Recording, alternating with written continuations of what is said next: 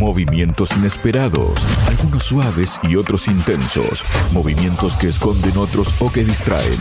Hay movimientos cortos y movimientos en profundidad, pero todos calculados. Hay espera, defensa y ataque. Hay peones, hay caballos, hay alfiles, torres, reina y rey. Todos juegan, todos tienen su rol. En Radio Sputnik, ajedrez de geopolítica, donde conocemos todo lo que se juega y todo lo que se decide. Conduce Javier Benítez. El apoyo militar a Ucrania en medio del conflicto con Rusia beneficia económicamente a Estados Unidos porque esa asistencia fortalece la industria de defensa estadounidense. Esto lo declaró en una entrevista el secretario general de la OTAN, Jens Stoltenberg, para hablar sobre esto y otras cuestiones que están vinculadas. Estoy junto al analista internacional Fernando Moragón. Fernando, bienvenido a Radio Sputnik. ¿Cómo estás? Hola, Javier. Pues encantado, como siempre, de estar contigo, con tus oyentes. Y bueno, pues vamos con el futuro premio Nobel de la Paz, que junto con Obama van a hacer una buena pareja. Ahí em, está. Si me permitís un momento, Fernando, te doy eh, toda la frase. ¿no? Dijo Stoltenberg, Ucrania es un buen negocio para Estados Unidos La mayor parte del dinero que Washington proporciona a Kiev en realidad se invierte aquí en Estados Unidos comprando equipos estadounidenses que enviamos a Ucrania. Así que esto nos hace a todos más seguros y hace que la industria de defensa estadounidense sea más fuerte. ¿Cómo se pueden calificar estas declaraciones, no? Son un poco descaradas, son un poco inconscientes, no sé cómo lo, lo observas tú, o simplemente son realistas. Desde el punto de vista, digamos, político, de un político profesional, que además, bueno, es un político de la OTAN, su secretario general, ni más ni menos y tal, pues parece un poco apropiada, porque estás diciendo la verdad. Y claro, cuando dice la verdad, se, se, corren riesgos. se corren riesgos. Es decir, ya solo le falta que diga, no, si lo de Rusia y tal, si esto lo montamos desde, hace ya en 2014 y tal, lo venimos montando, y es una trampa que hemos ya los rusos. Bueno, pues claro, diría la verdad, pero no quedaría bonito, quedaría, feo, ¿no? Bueno, igual hay gente que, y esto con todo respeto, ¿no? Que parece como que igual no importa lo que digan, que mientras lo diga cierta gente, pasa, ¿no? Ah, bueno, sí, el problema, pero ese es un problema especialmente grave en Occidente, que es que aquí ya podemos decir, vamos, pueden decir los políticos cualquier tipo de barbaridad, pues eso, incluso reírse delante de nosotros y las sociedades no reaccionan. Prácticamente ya estamos tan atontados, tan atrofiados por los medios de comunicación, los grandes medios de comunicación occidentales y por estos discursos delirantes, pero da igual, por muy delirante que sea el discurso, al final, como todos dicen lo mismo, pues la gente se lo termina creyendo. Y bueno, pues nada, pues eh, ahora estamos, no olvidemos que ahora estamos empezando una nueva campaña antirrusa, anti-Putin. Es decir, pues claro, los rusos en general en abstracto queda como muy, eso, muy diluido. Hay que buscar un personaje que personifique el mal absoluto. Ya tenemos a Putin. Entonces, bueno, ahora estamos con otra campaña en la que justamente para justificar, entre otras cosas, justificar los gastos de defensa que hay en Europa y el armamento que le vamos a comprar a los norteamericanos, pues hay que, claro, buscarse un enemigo inexistente y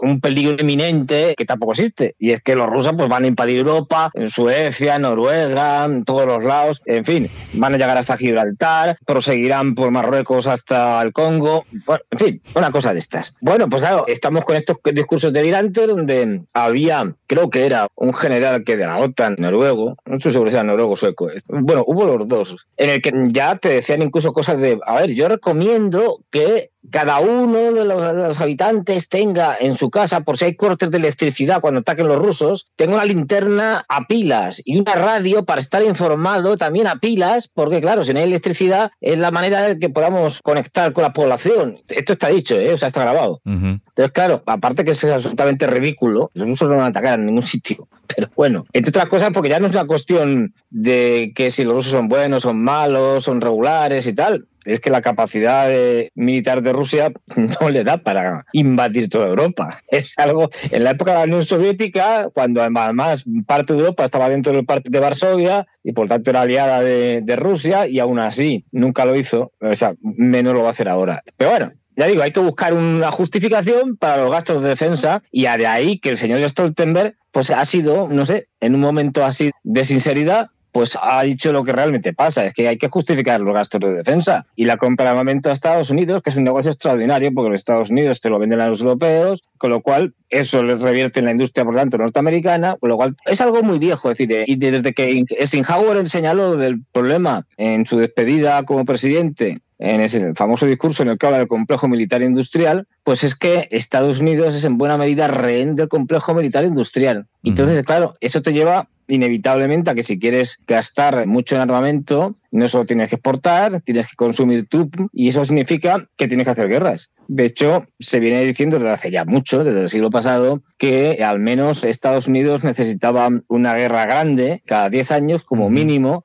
porque si no podía satisfacer las, digamos, necesidades del complejo militar industrial. Es decir, bueno, ahora estamos en un proceso en el cual Estados Unidos ha hecho una operación desde el punto de vista europeo extraordinaria, que es que ha roto el suministro de gas, que era fundamental, barato, y lo ha sustituido por gas natural licuado norteamericano, que encima ahora tampoco no, porque debido a la confrontación, o, bueno, como parte de la confrontación interna entre el gobierno federal y el gobierno de Texas, pues sacó una ley en la cual prohíbe, y eso afecta fundamentalmente a los tejanos, que son el estado mayor productor de petróleo, gas, etcétera, y que tiene cuatro plantas de liquefacción, es decir, para meterlo en barcos. Y bueno, pues hizo una ley en el que temporalmente prohibía la exportación a la mayor parte del mundo y eso incluía a Europa. Luego encima ahora nos van a recortar el gas que nos venden y que lo cual vamos a tener el problema, vamos, los europeos de que no vamos a encontrar en ningún lado, porque las luchas internas norteamericanas por el momento van a hacer que el suministro a Europa sea menor. En fin, una cosa delirante. Pero bueno, hemos seguido eso, desindustrializar, se está encargando la economía europea y las industrias que se están yendo a Estados Unidos, igual que los capitales, y ya digo, el gran negocio del armamento por lo mismo. Es decir, le hemos dado toda la chatarra que teníamos, ya vieja y en buena parte inservible, a Ucrania, y ahora hay que, claro, hay que comprar armamento nuevo porque nos hemos quedado sin armamento. Y sobre todo de munición, hay que producir mucha munición.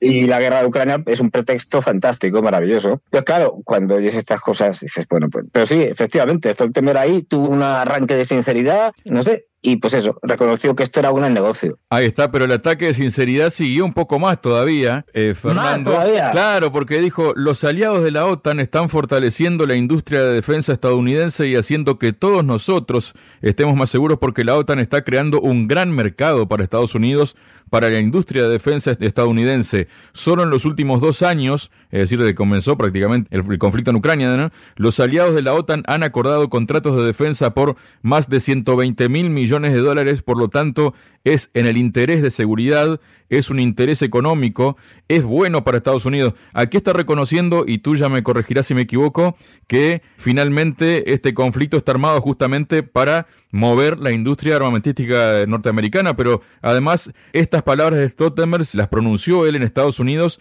en medio digamos, de estas discusiones que hay en el Congreso norteamericano sobre la aprobación o no de esos 60 mil millones de dólares en apoyo a Ucrania, ¿no? Pero también Stoltenberg, en su intervención en un evento de la organización conservadora estadounidense no gubernamental Heritage Foundation, dijo, tras destacar el papel de liderazgo de Washington en el apoyo a Kiev, sobre todo a la hora de proporcionar ayuda militar esencial, tuvo que reconocer Stoltenberg que los aliados europeos y Canadá también brindan un apoyo significativo a Ucrania y esto, en términos de ayuda militar, financiera y humanitaria, en realidad excede lo que Estados Unidos brinda.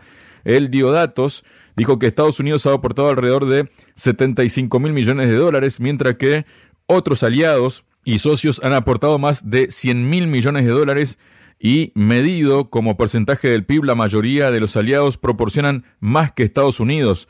Otro ataque de sinceridad también, ¿no? Parece más papista que el este Papa, ¿no? Sí, sí, sí. Este hombre ha llegado a Estados Unidos y le ha dado por decir las cosas mm, tal y como son. Es decir, señor, señor, ¿qué cosas hay que decir? Pues sí, sí, sí, ese ataque de sinceridad. En fin, que yo le recomiendo al señor Stoltenberg que en cuanto vuelva, bueno, ya habrá vuelto, es decir, que se vaya directamente a algún médico, a algún hospital y diga, mire usted, es que yo, que en mi oficio como secretario general de la OTAN, lo que tengo que hacer es mentir y es que me ha dado un ataque de, sinceridad y últimamente digo verdades. Si esto no puede ser. El psicólogo. A ver, Sí, sí. A ver, pues es que tiene, tiene absoluta razón. Quiero decir, es que no hay nada que rebatirle. Es decir, esto es un gran negocio. La guerra siempre ha sido un gran negocio. Y especialmente para Estados Unidos, que es el principal exportador mundial de armas. Entonces, bueno, efectivamente es así. A ver, lo único que ya les deja un poco descolocados, en el sentido de que les deja decir en una situación como mala ante el público y tal, es que, claro, armamento están vendiendo mucho. Eso es indudable a los europeos y tal, los norteamericanos y a sí mismos, pero con el dinero de los contribuyentes, ¿no? Aumentando los presupuestos de defensa y tal, como hacen todos los años. Pero es que la guerra la van perdiendo. Eso ya queda peor. Quiero decir, eh, claro, a ver cómo justificas. No, no, si es que aquí nos gastamos un dinero, fíjate, 70 mil millones norteamericanos, 100 mil los europeos, pero no hemos conseguido nada. Más allá de que nos revienten los lóparas. Pero vamos, que vamos perdiendo y vamos a perder. Entonces, esto ya dice, pues sí, es un gran negocio, eso sin duda alguna, pero desde el punto de vista político, la OTAN tiene una perspectiva, bueno, política y como organización, bastante oscura. Oscura en el sentido de que la guerra la van a perder y no olvidemos, esto no es una guerra entre Ucrania y Rusia o Rusia y Ucrania. No, no, no, no, no. Esto no es así. Es decir, esto es una guerra de la OTAN contra Rusia, que se desarrolló en Ucrania. Es una cosa distinta. Es decir, donde los ucranianos ya prácticamente lo único que ponen, bueno, es el personal humano y ni eso porque están haciendo eh, intentos de levas como sea y ya que no encuentran gente, vamos, tiene que capturar, pues eso, por la fuerza. Y yo ya que he visto, esto no es que quiera tribalizarlo ni nada, no, no, no, no, tribalizar pero es que la gente hace ya de todo para intentar que estas patrullas de reclutadores que van por las calles y por las casas y por todos lados, para que no se los lleven a la fuerza. Y yo ya he visto que se venden en Ucrania unas máscaras es decir, pero muy bien hechas, ¿eh? Sí, sí, sí. Eh, de ancianos, como te cubre completamente, te la pones así puedes salir a la calle porque pareces un anciano. Bastón y ya está arreglado. Hasta ahí estamos llegando. ¿Qué? le agregamos un bastoncito y ya está, ¿no? Ya está. Es decir, ¿por qué? Porque, claro, el negocio este se basa en que ni siquiera ya es un negocio para unas industrias de defensa que, bueno, que no combaten, que simplemente lo que hacen es armarse bajo pretextos. Esto se hace, desgraciadamente, porque hay una guerra. Una guerra de la OTAN, como digo, contra Rusia, en la que están muriendo decenas, centenares de miles de ucranianos y rusos en total, es decir, y que, bueno, pues tiene un precio humano terrible, pero bueno, a la OTAN estas cosas nunca le han importado, lo más mínimo, y ahora la OTAN va a tener que afrontar una derrota histórica, y esa derrota histórica, que seguramente se puede dar este mismo año, pues esta derrota histórica, esperemos, le cueste a la OTAN la organización misma. Es decir, que al final esa derrota termine en la disolución de la OTAN como organización militar que no tiene ningún sentido de su existencia, que lo único que hace es crear problemas allá donde va y además perder guerras. Es que no ha ganado ni una. Desde la desaparición de la Unión Soviética es un desastre. Bueno, esperemos que ya digo, esta derrota que va a ser histórica y que ya nadie duda. Es decir, ya ves toda la prensa anglosajona, los medios de comunicación, todo el mundo ya eh, reconoce, aunque no les guste, que Ucrania, bueno, pues no tiene ya posibilidad alguna, ni desde el punto de vista militar, desde el punto de vista político. Ya vemos las tensiones enormes entre Zaloni y Zelensky, donde, según se dice, le propuso que dimitiera, él se negó y cuando le iba a cesar, pues lo pararon. Y que justo viajó Victoria Nuland cuando estaba pasando todo esto, ¿no? En estos días. Sí, bueno, yo cuando viaja Victoria Nuland a algún sitio, a mí me da un miedo tremendo. Quiero decir, esta señora es realmente como los cuatro jinetes del apocalipsis en una sola persona. Allá donde va, destroza países, crea guerras, monta revoluciones de colores, en fin, es temible. Y bueno, ya digo, esta señora es terrible, ¿no? no Y cuando va Victoria Nuland, pues fue allí a poner orden es decir, porque no lo olvidemos, es decir, el gobierno ucraniano es un gobierno títere que depende completamente de Estados Unidos y de Gran Bretaña. No olvidemos la influencia de Gran Bretaña, que también aquí es importante. Y de hecho, siempre se ha dicho que Zalauni es el general en jefe de, las fuerzas ucranianas, es el candidato a sustituir a, un quemado Zelensky de Estados Unidos, mientras que Zelensky seguiría estando apoyado, sobre todo Yermak, Yermak que es el, cerebro gris de Zelensky, ¿no? Zelensky actúa, pero el que piensa es Yermak. Es, si mal no recuerdo, su jefe de gabinete, creo.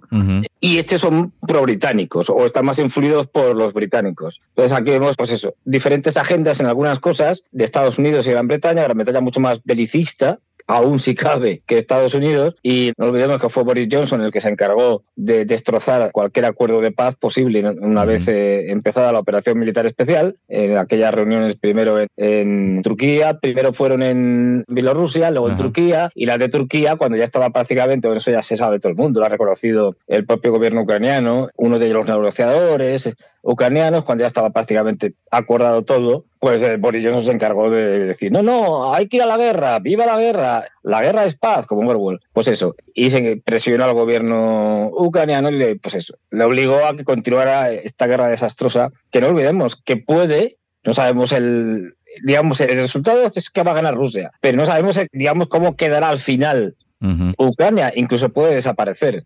Esto dependerá de hasta qué punto el señor Stoltenberg y la OTAN quieran seguir jugando a esto cuando ya no hay nada que jugar, como dijo Boris Johnson, hasta el último ucraniano, y parece que en esto lo van a cumplir. bueno, es decir, ya lo han dicho Rusia, y estas cosas es cuando las dice, y las ha dicho ya varias veces, lo ha dicho Putin, lo ha dicho Narishian, el, jefe del SVR, de los servicios secretos del exterior, lo han dicho varias personas.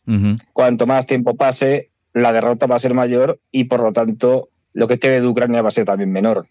Si pasa mucho tiempo puede que no quede Ucrania. Muchas gracias, Fernando. Gracias a ti, Javier. Sputnik.